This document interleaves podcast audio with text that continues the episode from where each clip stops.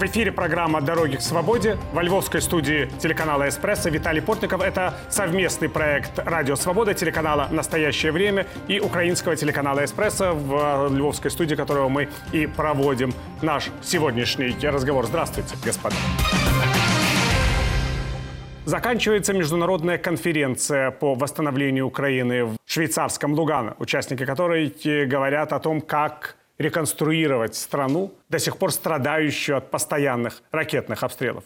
Эти обстрелы продолжались и в дни, когда готовилась э, конференция. Мариуполь, Харьков, Чернигов – это уже слова, которые не просто географические точки на карте для мира, это символы разрушений и страданий. И о том, как восстанавливать города, которые пострадали от российской агрессии, о том, что происходит сегодня, о том, э, как меняется общественное настроение, как меняются планы местного самоуправления и украинского государства по ходу этой войны. Мы разговариваем сейчас э, с нашим собеседником, мэром Харькова Игорем Тереховым. Здравствуйте, Игорь Александрович. Добрый день. Добрый день.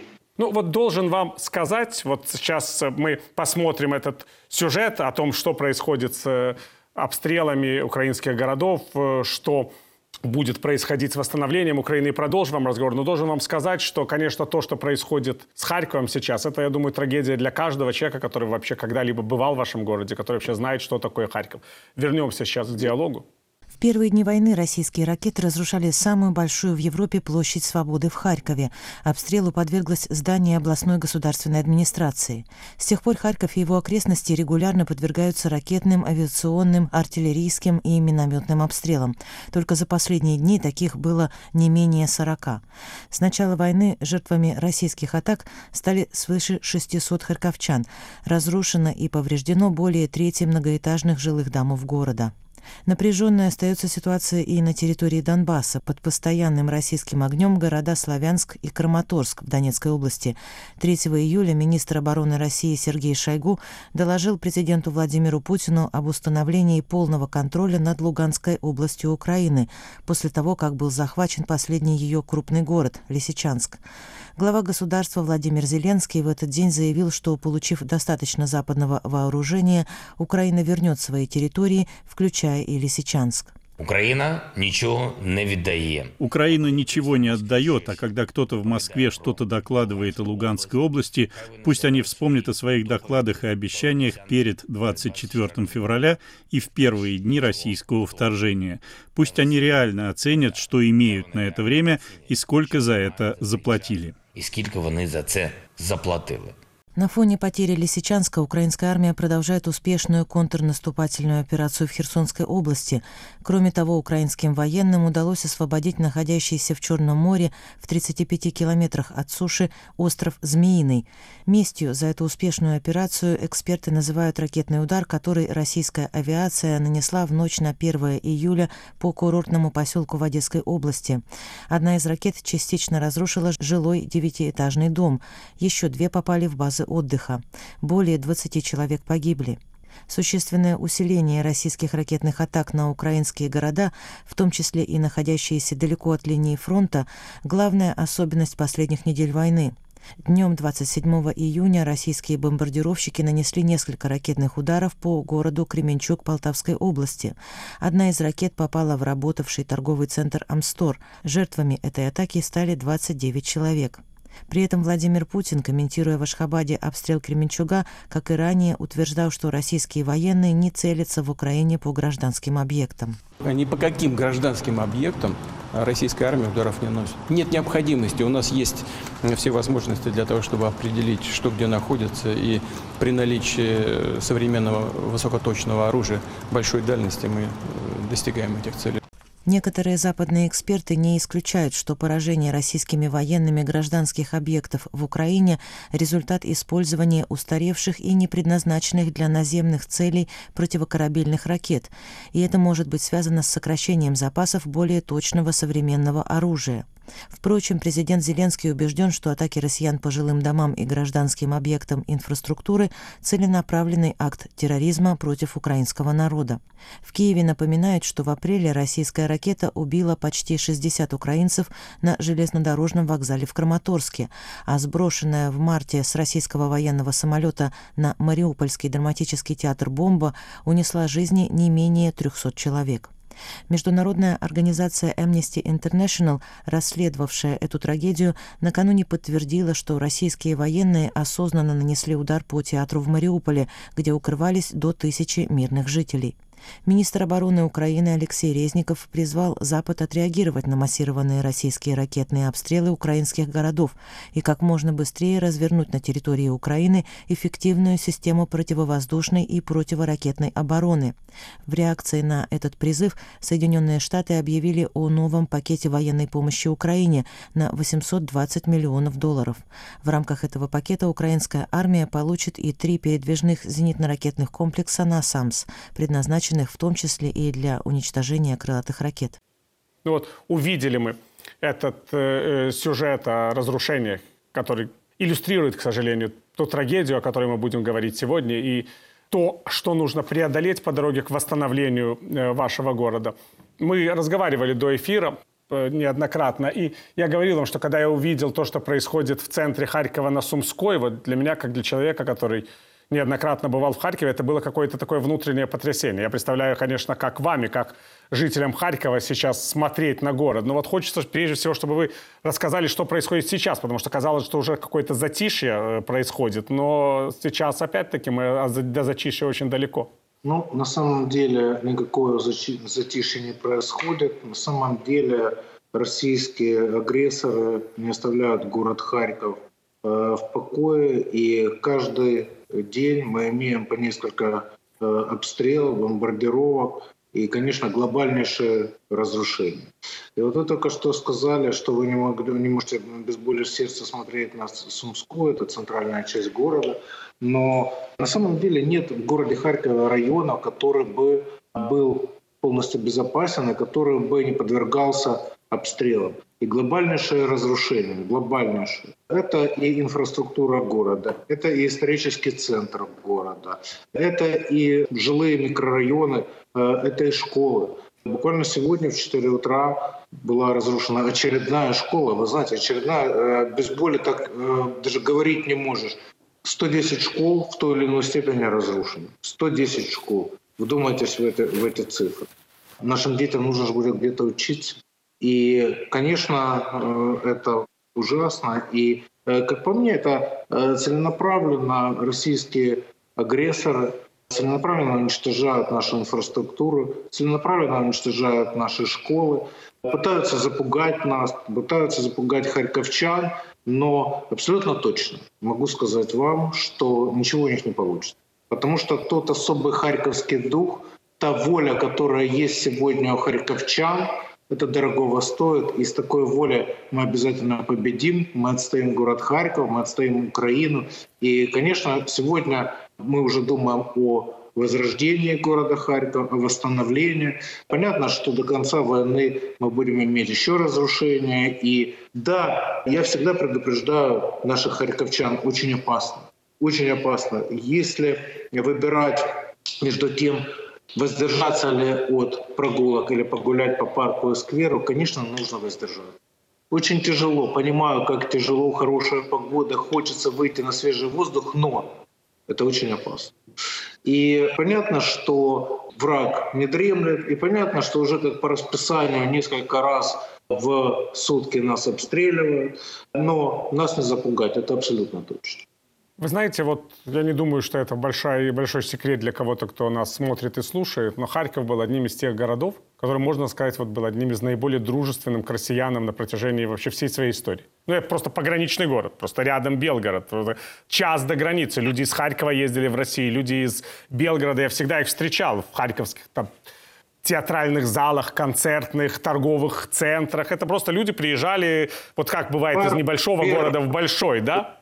И вот это вот все, мне кажется, оно так разрушено, что я не очень понимаю, как может восстановиться эта атмосфера того взаимопонимания, которая даже была и после 2014 года, несмотря на начало войны.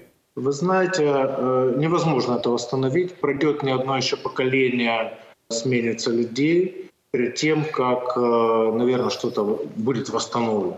Пока э, не идет речь ни о каком восстановлении. А, знаете, очень много действительно, вы правильно сказали, ведь Харьков недалеко от Белгорода, от границы с Российской Федерацией, и в свое время это был большой плюс для экономики города, особенно до 2014 года. А сейчас это большой минус, потому что с территории Российской Федерации нас постоянно обстреливают. Потому что с территории Российской э, Федерации вылетают ракеты. И они бомбят мирный город Харьков, убивают наших людей. О каких дружеских вообще может идти речь э, отношениях или вы сказали, что хорошо в харьковчане относились всегда там, к белгородцам, к россиянам. Да, хорошо. А я объясню почему. Потому что у каждого четвертого или родственники были в России, да, или знакомые были в России, или даже друзья. Сегодня никакой дружбы никто не говорит. Сегодня уровень радикализма в Харькове, я думаю, больше, чем даже там в центральной или западной Украине. Потому что сегодня э, люди, харьковчане, видят все, весь ужас войны. На их глазах погибают их соседи, родственники. Вы понимаете, э, насколько сегодня мы заряжены? Причем заряжены, знаете, такой справедливой, хорошей злобой. И э, могу вам сказать, что наши военные, наши бойцы территориальной обороны, они делают все возможное и невозможное. И э, каждый харьковчанин их поддерживает. Поэтому сегодня говорить о каких-то дружеских отношениях с Российской Федерацией не приходится. И, как я уже сказал, пройдут годы.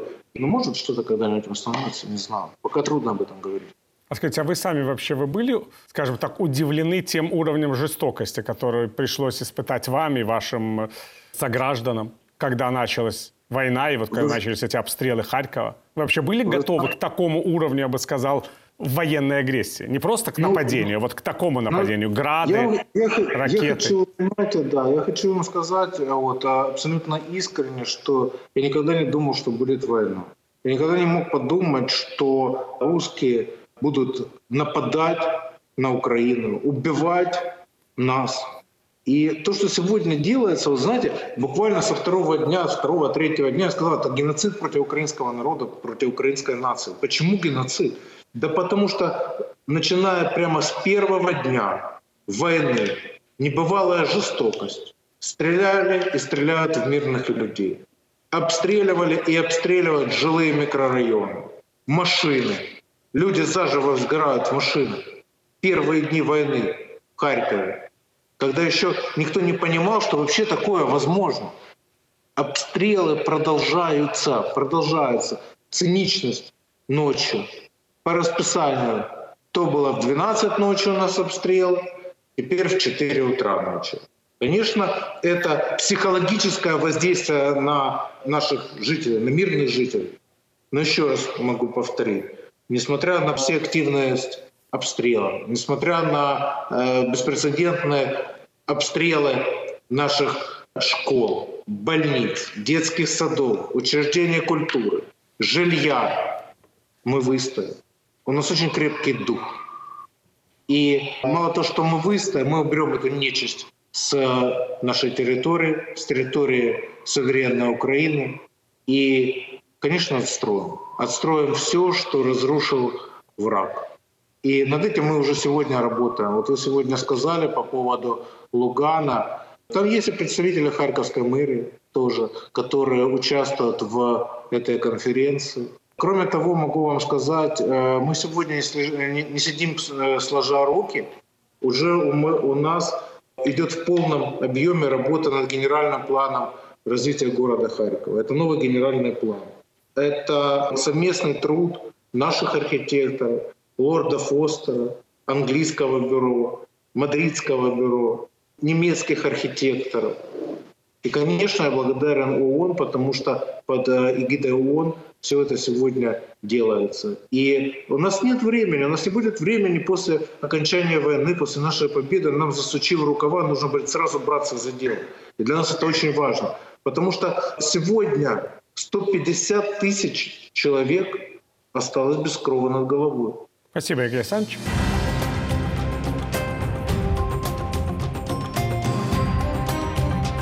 В эфире программа «Дороги к свободе». Ее можно слушать в нашем радиоэфире, смотреть на телеканале «Настоящее время». Наш гость сегодня мэр Харькова, второго по численности города Украины, Игорь Терехов. Мы говорим о продолжающейся пятый месяц войне России против Украины, о Харькове в этой войне. Вот, кстати, второй город Украины. А что сейчас с населением вообще? Вот Сейчас очень трудно даже оценить население Киева, сколько людей до конца. Непонятно осталось, сколько уехало, сколько опять приехало. А что с харьковчанами? Ну, то, что касается Харькова, я могу сказать, что где-то мы имеем сегодня порядка э, миллиона человек. Вы знаете, что до войны город насчитывал порядка полутора миллионов, плюс студентов у нас было практически 300 тысяч, и э, приезжих э, со всех других областей, из э, Харьковской области. И где-то ориентировочно все время в городе Харькова э, по 2 миллиона было людей. Сегодня ровно половина, порядка миллиона людей, которые, харьковчан, которые никуда не уехали или вернулись. Я же общаюсь со многими, и вот ждут не дождутся окончания войны, ждут не дождутся победы. Когда можно приезжать? Конечно, приедут все. Да, будет нелегко, особенно в первое время. Нужно будет смириться с тем, что нет жилья. Нужно будет переехать, мы будем предоставлять места в общежитии. Нужно будет отстраивать город начинать, знаете, фактически с нуля. Да, это вызов, но мы пройдем его. А скажите, вот вы рассказывали о сотрудничестве с такими знаменитыми западными архитекторами, архитектурными бюро. Но вот город, да, который, с одной стороны, всегда был таким памятником купеческой архитектуре, с другой стороны, такой символ советского модерна. Ну, такой центральной площади, как в Харькове, нигде нет. Ее и в Москве, в общем, нет. Ни в одном из советских городов не удалось построить вот такую площадь. А с другой стороны, вот как вот эти архитекторы, когда они смотрят на этот облик Харькова, как они видят его новый облик тогда? Но всего, всех секретов раскрывать не буду, очень серьезно работаем над этим. Э, конечно, стиль хотим оставить, но в то же время будут интересные фишки. Всего раскрывать не буду, скажу лишь, конечно, нужно немножечко поменять, да, немножечко поменять э, облик, но площадь должна оставаться. Вы помните, это одна из самых больших площадей в Европе. Уникальное сооружение университета Каразина, уникальное сооружение Дворца пионеров, так он называется. Сейчас э, это дом детско-юношеского творчества.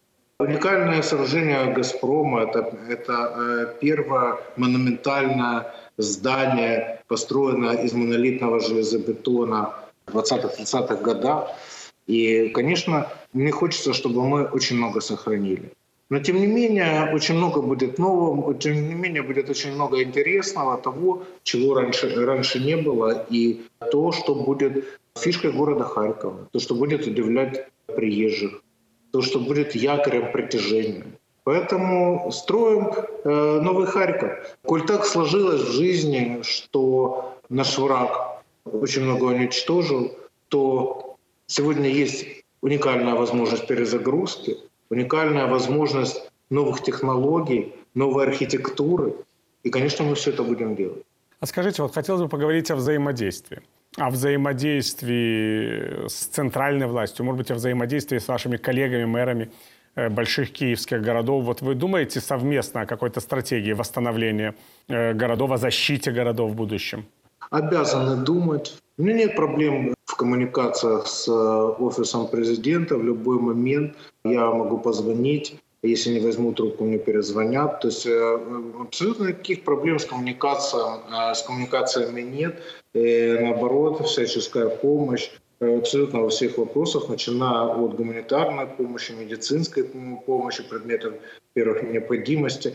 Все, что возможно, на самом деле офис президента сегодня делает.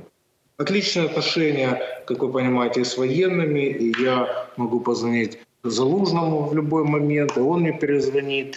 Коммуникация полная. Мы сегодня помогаем очень много военным по оборонительным сооружениям. Наши коммунальные предприятия работают, частники работают, э, предприниматели, которые сами не переговорили, они сами дают технику. Это очень здорово. Это такой знаете, мощный порыв. И нам приходится укреплять не только город Харьков, и Харьковскую область. И здесь э, нет такого, такого вот, это город, это область, мы ничего не делим.